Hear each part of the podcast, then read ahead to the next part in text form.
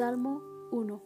Bienaventurado el varón que no anduvo en consejo de malos, ni estuvo en camino de pecadores, ni en silla de escarnecedores se ha sentado. Antes en la ley del Señor está su delicia, y en su ley medita de día y de noche, y será como el árbol plantado junto a arroyos de aguas, que da su fruto en su tiempo, y su hoja no cae, y todo lo que hace prosperará. No así los malos, sino como el tamo que arrebata el viento. Por tanto, no se levantarán los malos en el juicio, ni los pecadores en la congregación de los justos, porque el Señor conoce el camino de los justos, mas la senda de los malos perecerá.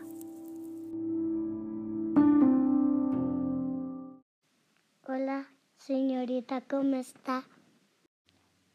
Tía, ¿qué estás haciendo?